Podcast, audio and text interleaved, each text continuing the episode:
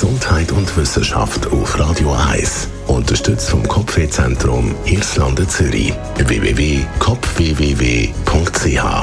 es gibt eine neue Studie zum Thema Haarausfall bei uns Männern. Und zwar haben chinesische Wissenschaftlerinnen und Wissenschaftler in einer Studie einen Zusammenhang aufzeigen zwischen beliebten Getränken und dem Thema Haarausfall. Im Rahmen dieser Studie hat man über 1000 Menschen zu ihrem Ess- und Trinkverhalten befragt und den Zustand der Haare analysiert.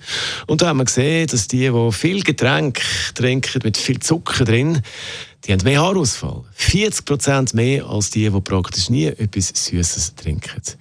Die Wissenschaftler sagen aber auch, es kommt nicht nur aufs Trinken, sondern natürlich auch auf die, äh, die Ernährung insgesamt an, den Einfluss, aber auch Stress oder genetische Faktoren. Die äh, genetische Faktoren haben natürlich nicht einen grossen Einfluss darauf, aber wenn es ums Trinken und Essen geht, natürlich schon, auch der Stress.